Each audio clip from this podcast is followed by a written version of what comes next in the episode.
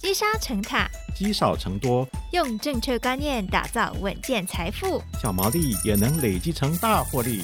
欢迎收听《毛利小姐变有钱》。Hello，大家好，欢迎来到《毛利小姐变有钱》，我是笑瑜。好，现在在美国通膨数字来到四十年高点的环境底下，美国联准会是两度宣布将会升息三码。在美国升息对抗通膨的同时呢，诶，市场又很担心说，哎呀，升息可能会让经济是硬着陆，影响到金融市场的表现。那到底面对杂音这么多的整体环境，我们应该要怎么样来调整我们手中的投资组合是比较妥妥当的呢？在今天呢，一定要好好来听哦，因为我们今天邀请到的是。从事证券资产管理业有将近三十年资历的专家，他是台湾第二档全球型基金的基金经理人，也曾经担任过证券分析师，有研究公司的基本功，还有担任过多家外资资产管理公司的投资长、行销长、策略长、总经理等等等等的职位哦。那么在今天我们邀请到的来宾呢，就是凯基投信副董事长张慈恩 N。那么他在二零一八年初哦。加入了凯基投信，积极带领公司变革转型。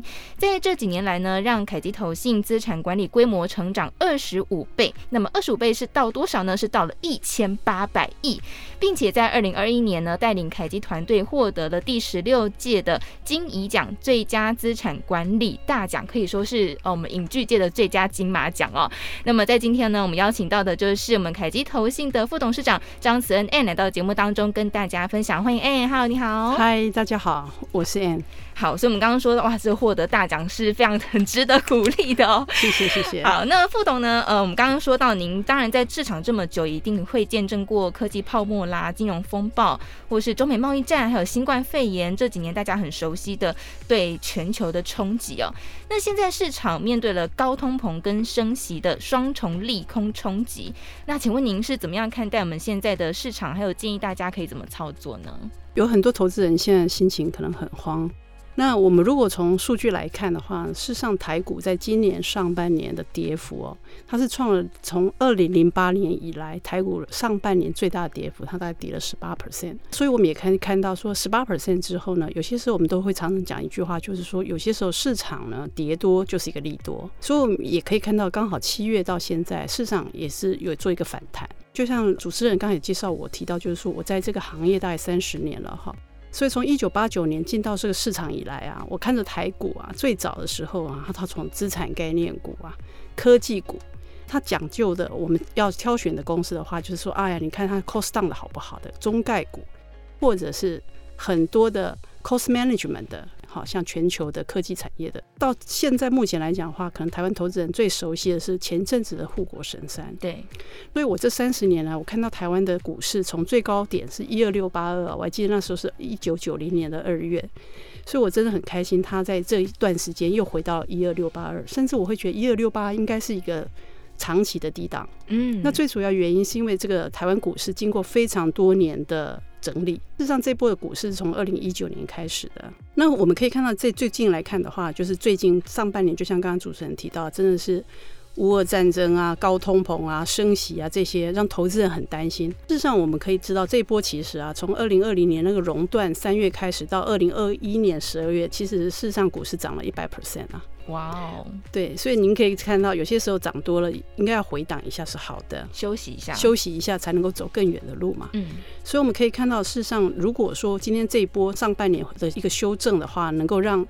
投资的人可以在这个时候好好检视一下持股，我觉得这倒是一个好事。台湾来讲的话，就重点就是说，你在这个时间点应该要做什么事。台湾股市基本上就要看看你相不相信它有未来。相信啊，对，那我们也很相信 台湾有未来的原因，是因为就像我刚刚提到，就是台湾股市从原来最早的时候是 cost down。到 cost management，到我现在认为的台湾在整个全球供应链上面，事实上有很多是不可取代的。再加上这一波啊，您也可以知道说，本益比已经跌到了现在目前来讲十一、十二倍，事实上是很有投资的价值的。是。那还有台湾投资人最爱的就是现金值利率，现在大概四点八 percent。所以我倒觉得在这个时间点呢、啊，如果您问我说，哎，操作策略应该怎么样？那我就要给各位一些口诀，叫做两个不要，三个要。好，这很重要，两个不要，三个要。就是说啊，在这个时间点不要猜底，好，那不要盲目选个股。那要做什么呢？要定时定额，要拉长投资的时间，然后要好好的投资好的 ETF 的策略。其实有些时候我都会觉得，投资人有些时候也很有趣的是，您刚刚如果问他说：“哎，那你要投资还是投机呢？”他说：“我当然要投资啊。”对。可是他的投资时间有些时候只有一个礼拜。好，那我们就会跟他说：“哎，你这个好像不是投资哦，好，要不要再想一下？” 是。其实，在这个时间点的话，朋友常问我说：“那我们现在是牛市还是熊市啊？”我跟他说：“不是牛市，也不是熊市。我认为它现在是个鱼市哦。”哦，鱼市，嗯，对，鱼市的话就是指数上上下下，上下震荡，上下震荡，像鱼在游一样。没错，嗯，上上下下。那我倒觉得这个时间点，如果你相信台湾是一个有未来的一个市场，倒是在这个时候应该是要选择进场。是，然后你不要一次要什么摸底之类的。可是我觉得您可以用一个定时定额的方式选一个好的 ETF，然后让它时间证明你的选择是对的。嗯，拉长线来看，可能就会发现哦，资产其实是越累积越多的，对不对？我们刚刚有提到说，副董在资产管理业界服务将近三十年，那其实呢，有提到说，哎，对整个台湾产业的变化，从这个成本的控管，然后一路的成长到现在，那么现在在台湾投资人的投资偏好跟股票市场，其实台湾的投资人是不是也有一些不同的变化呢？其实我觉得台湾投资人大概是全世界最认真的投资人哦，他不断的精进。我想要跟各位分享一下我这三十年的一个观察哈，那尤其是最近在从二零零八年，各位知道二零零八年事实上全球有一个金融风暴，那台湾投资人发现，甚至事实上不是只有台湾投资人，全世界的投资人都觉得哦。我要追求所谓的收益这件事情，那所以有些时候您跟投资人讲说，你这是个什么非投资等级的，好，还是叫做多重资产的，他其实也不是搞得很清楚，嗯，他只是想跟你讲说，我就是要收益嘛，嗯，好，所以呃，我想这个这个部分的话，我们就发现投资人对收益的需求是很高的，是，所以您也可以看到为什么我们必须要打出。要有收益的产品，嗯，最主要是投资人他就是要，他需要一个安全感，没错，嗯。那第二个部分的话，就是我们可以看到台湾股市在二零一九年之前，事实上已经沉寂了很久。二零一九年当然有很多的变化，资金的回流这个部分，还有台湾的产业经过三十年的历练，到了另外一个境界了。所以我们也可以看到台湾股市在去年被动的基金是变成驱动整个台股很重要的一个买盘。那更特别的是。台湾股市事实上在今年已经破了一兆，那我觉得这是从来没有，就台湾股市是破兆的。那这个破兆里面呢，我们发现台湾投资人，尤其是台湾的年轻人，他们很多人投入台湾的股市，而且他是用被动的 ETF 进场。对。那目前来讲的话，ETF 的比重大概在六十三 percent。那所以在这个趋势下面，为什么我们在这个时候一定要推一个这样的产品给投资人？嗯哼，投资人有这样的需求，我想我们责无旁贷嘛，因为资产管理业就是要提供一个产品给投资人能够做投资的。是。那我现在看到就是常常大家在谈一个概念，就是你到底是存股还是存 ETF 哦？有存这个概念，这个我觉得至少走了一个很好的一步。就是很感人哈，大家愿意存，就是表示愿意长期投资。嗯。但我们要怎么样存这件事情？我知道过去来讲的话，可能很多投资人会提到说啊，我要投资个股。那事实上呢，我们可以看到现在市场的变化真的很大，所以有些时候投资个股的时候，其实它是有风险的。所以我我们还是觉得说比较好的方式就是投资一篮子的股票。所以这个部分的话，就是我们会希望能够带给投资人的。那最主要也是因为我们看到这个趋势。如果你看看到美国的 S M P 五百指数，好啊，那些五百大公司，你看它有多好啊？对啊。但是哦，在万物连接之后，美国 S M P 五百的企业平均寿命越来越短。一九六零年代，大企业最长平均寿命是六十一年哦，可是现在只剩下二十五年。那未来呢？嗯，所以您可以看到台湾的投资所谓的存股的名单的话呢，是事实上十年前跟十年后都不一样。所以我就想一想说，投资人你如果现在只有存一单个股，会不会有点危险呢？其实真的是很多朋友会想要说，哎，我想要存股，然后呢就存个可能三四十年，不是有很多这种故事吗？对不对？可是其实看起来是有风险的。嗯。因为我想存股这个故事的话，可能三十年前这样存，比如说我们长一辈的人他存股，然后最喜欢听到的故事就是说，你知道我存股，然后放在床底下都没有发现，三十年后发现这已经变了多少多少千万。对，没错。可是我想现在这样的几率可能会比较少一点。所以，我们其实投资人存股会面临一些风险，对不对？嗯、我们请副董事可以跟大家分享，可能会有哪一些风险？除了我们刚刚说到，可能它不一定会一直永久存在以外，还有哪些风险呢？好，我觉得简单讲就是存股的三大风险哈。嗯、第一个就是它产业变化难以捉摸，就像我们刚才提到的。你现在很热门的产业，可能最后它就不热门了，而且现在的速度很快。以前可能持续三五年的，它现在可能一年就不红了。对。那第二个的话就是经营的风险，刚刚提到，今天经营上面来讲，因为变动这么大，人家讲说现在是物卡时代嘛，很多事情都不太确定，那经营风险很大，所以我想经营风险事实上是比过去更大的。第三个就是稳定获利产业的一个迷失哦，所以我想纯个股要做很多很多功课。那实在太辛苦了，所以我有些时候在一些场合碰到投资人，他这么认真，我都忍不住邀请他说：“那你要不要来加入金融业啊？” 很有研究精神。对，要不然的话，我觉得每个行业都有他擅长的部分，那应该让专家来做专家的事。嗯、对，没错。嗯、而且我们自己各个人来研究公司，其实要花费更多时间跟精力啦，对不对？如果一般上班族可能真的很困难，所以刚我们说要投资一篮子的股票，其实就是刚我们副董有提到的，就是 ETF。嗯、那 ETF 它有什么好处呢？第一个，它有分散个股的风险，就像我们刚才提到，你存个股，那个股万一经营风险了呢？那我们就希望它能避开。所以第一个叫做分散个股的风险，第二个是自动筛选持股，嗯，因为我们会定时来做这件事情。所以刚刚有提到，就是说，虽然可能如果有一些个股或公司它经营有一些 issue 的时候。我们就会把它筛掉。第三个，我们会定时的持股的检视它，为投资人检视持股。第四个，我也觉得也很重要，因为有些时候要持股要去投资一个公司，它金额是很大的。那我想，如果投资的门槛低一点的话，投资人应该来做这件事情比较容易。嗯哼。所以我们认为 ETF 的投资是因为能够让投资人用小钱投资一篮子股票。是分散风险非常好的工具，真的。而且你看，还有专家帮你做定期的筛选，嗯、对不对？嗯、你看投资人，如果你可以自己这样定期筛选的话，那真的大家都不会变输家了，大家都是赢家了。好，可是就是因为这个非常的专业，所以我们交给专家来做这样子。好，但是其实真的就像是我们自己身边很多朋友经验啊，说，哎、欸，我们没有时间去研究投资买个股的朋友，我们就会选择买 ETF。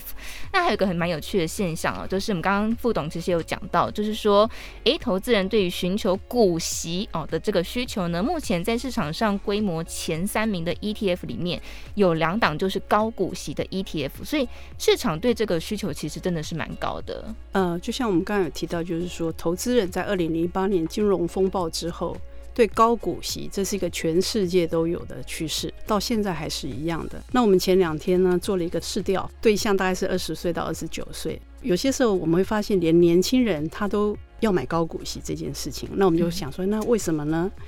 第一大原因就是他觉得每个月都有钱啊，非常的开心。那所以我想，这个可能不是只有年轻人，我想所有的台湾的投资人都很希望每个月都能够拿到钱，非常的开心。是。所以刚刚主持人提到，就是说有一些数字，那我再来补充一下。好。台湾的投资人对 ETF 的需求，事实上到今年二零二二年的七月十五号。台湾的 ETF 的规模已经是六千四百三十六亿啊，那跟去年的六月三十号相比的话，事实上已经成长了五十几 percent。哇哦，很高哎、欸！对，而且您如果细看这里面啊、嗯、，ETF 里面高股息的 ETF，它事实上大概有两千四百五十四亿，它成长了一百三十二 percent。好，所以您可以看到，就是台湾台湾投资人对高股息的一个需求，这是非常大的。那所以呃，我觉得也有一个数字，有些时候呃，朋友就问说，哎，那有高股息了，为什么你还要出高股息的基金呢？我常常跟他们形容说，你知道高股息的基金就像刚性需求嘛，就像我们今天知道远洋渔业，好，假设我今天要去知道有一个地方有很多鱼，投资人需求都在那里，你当然是要把你的船准备好，把你所有仪器都准备好，把鱼捞回来。所以我想，对我们来说，凯基投信做了所有的努力，都是为了升级跟进化所有事情，就是希望能够提出好的产品跟服务，嗯，给我们的投资人。他如果需要的就是高股息，我当然。一定要把高股息最好的产品策略拿出来。嗯，就是帮你把很好的硬体设备都帮你准备好，嗯、就差你去捞鱼起来而已。对对对，对对是是，我们帮他捞回来。真的好，但是我们其实高股息 ETF 其实蛮多档的嘛，哈。当然，这个投资人怎么挑也是蛮重要的，也不能够随便买。所以要怎么样挑才不会买到说，哎，股价已经真的跌到变成高股息的这种 ETF 呢？好。其实提到高股息啊，我们还是回到投资人的需求啊。那事实上，我们在这二三十年来，常常碰到投资人，我们就问他说：“那你投资的目的，你想要什么样的投资的产品？”那投资人就会跟你说：“我要会涨的，嗯，第二个不会跌的，第三个现在就会说，那我股息要高一点。”那我听一听，就是说，哇，这是一个神级的产品。好，不过既然投资人有这样的需求，我们当然要努力去发展这个神级的产品，所以我们才会说我们要不断的优化跟升级这样子。是。那只是说有些时候这个比较吊诡的地方，就是我到底是拿了股息，那你有没有付出什么代价？所以我们会希望我们的策略上面来讲，它可以有动能，可以拿到股息的动能，然后股价也会涨，嗯，然后波动是低一点的。最主要原因是我们看到过去一些呃高股息的痛点哦，有些时候你买了股息，你就很高兴说啊，我拿了一个股息很高的，可是它都不会动哎，那为什么呢？因为它的经营没有成长动能，所以它只好把老本拿出来配给你，嗯，可是它没有未来性，所以我们就会希望我有高股息，可是我也要有成长性啊，这很重要，这最棒啦，对，嗯，好，那我们在投资组合，我把这些都放在一起的时候，我当然会希望涨的时候能够跟涨，跌的时候要抗跌，没错，对，这是我们追求，而且还要配型。哇，这是神级啊！对，所以我神级这件事情是我们心中念之在之的一个产品，所以我们很开心，我们现在有这样的产品出来，真的。所以，我们刚刚副董一直提到，哎，帮大家做最好的升级，跟呃提出最好的这个产品跟服务，大家一定很想知道，到底副董提到的这个解决方案到底是什么呢？其实我在这个行业，就像刚刚主持人有提到，就是说我在这个行业蛮久了，是三十年吗？对，所以这个年纪十岁就进行了，对，对，差不多是这样子的意思。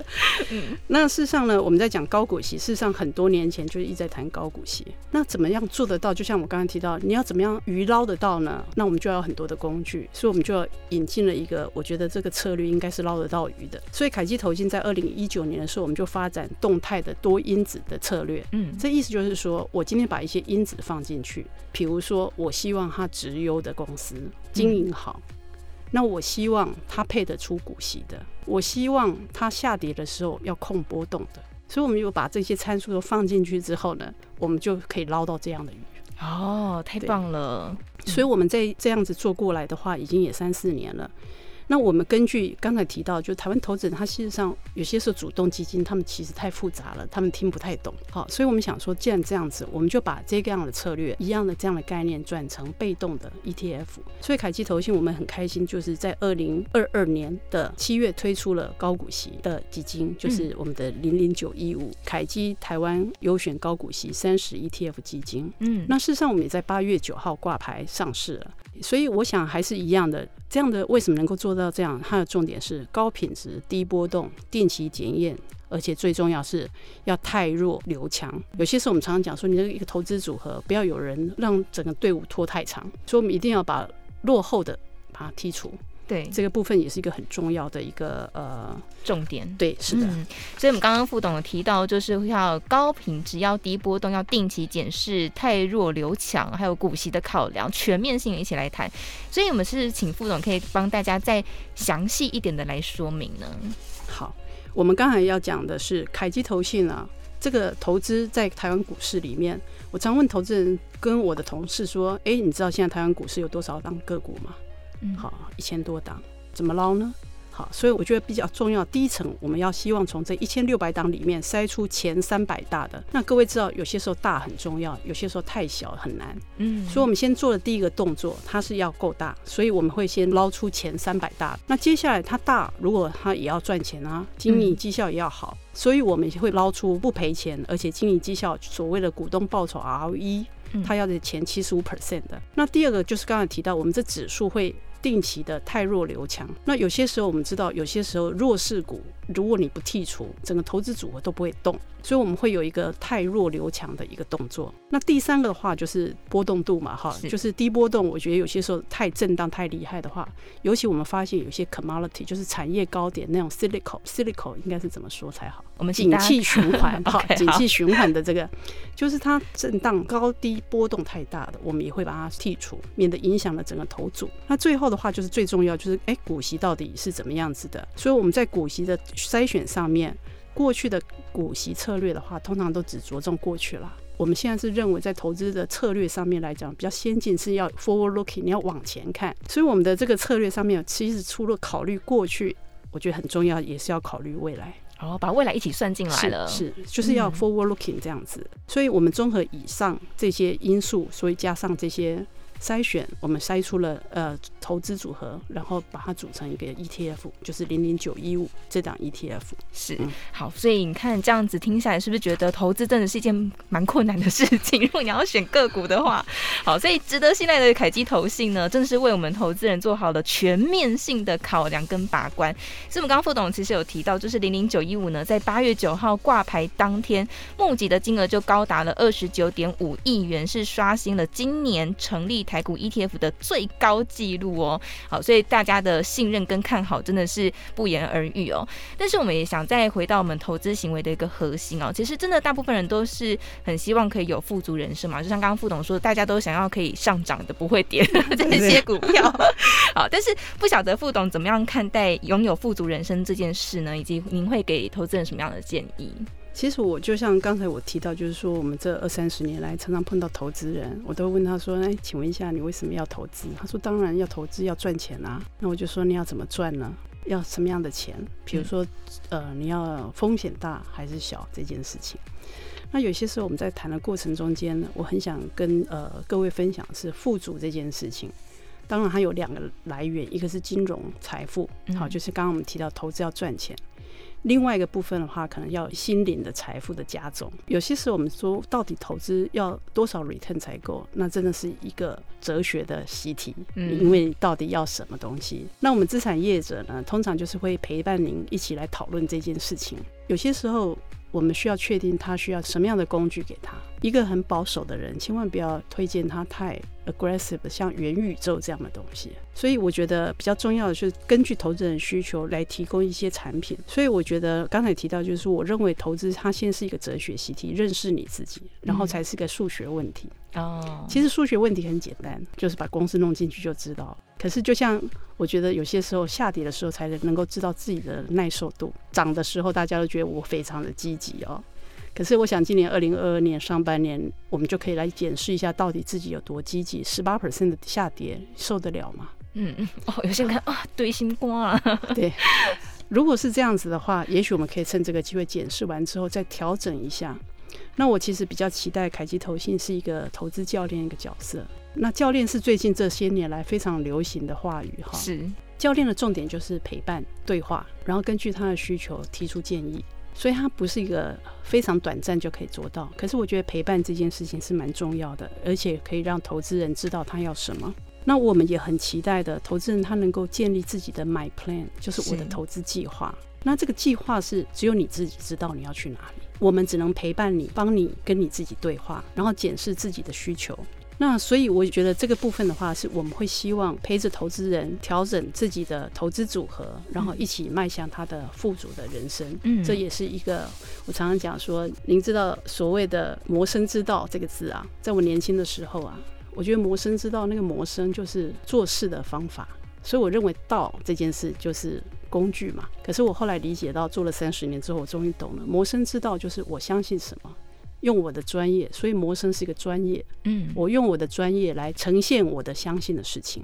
所以我如果做了三十年的，在这个证券资产管理业，我想我最想做的事是陪伴投资人，能够跟他自己对话，然后希望他跨出投资的第一步，不要急，然后慢慢的看自己到底要什么样的东西。好，所以真的就像刚刚我们副董说的，就是是一个投资陪伴的教练哦。我们在今天的节目当中呢，跟大家陪伴了大概快要三十分钟的时间，然后也给了很多的建议，同时呢，也跟大家分享了投资的观念哦。所以真的像副董说的。投资其实它就是一门哲学课，你会反映出自己的价值观，还有考验呢我们在这个高低起伏的金融市场当中的一个稳定性。虽然说有时候股市差强人意的时候会难免感到失落，但是其实呢，投资人就像刚刚副董说的，透过这个机会去重新评估你可以承担的风险，然后不断的自我检视来修正你错误的投资行为，然后这时候呢还要找到一个值得信任的投资教练，像我们副董这样子哦，然后也借力于经验。丰富、思虑周全，还有对于我们的整个市场有独特见解的引路人。那么我们就可以按部就班，跟富足人生的距离是越来越近哦。那么在今天的节目当中呢，也再次感谢我们凯基投信张慈恩副董的莅临。在下一季的节目当中，我们会再次的邀请凯基的专业投资教练，持续的在财富管理提供大家最新颖的以及最全面的见解。再次感谢我们今天 N 副董的莅临，谢谢，非常谢谢。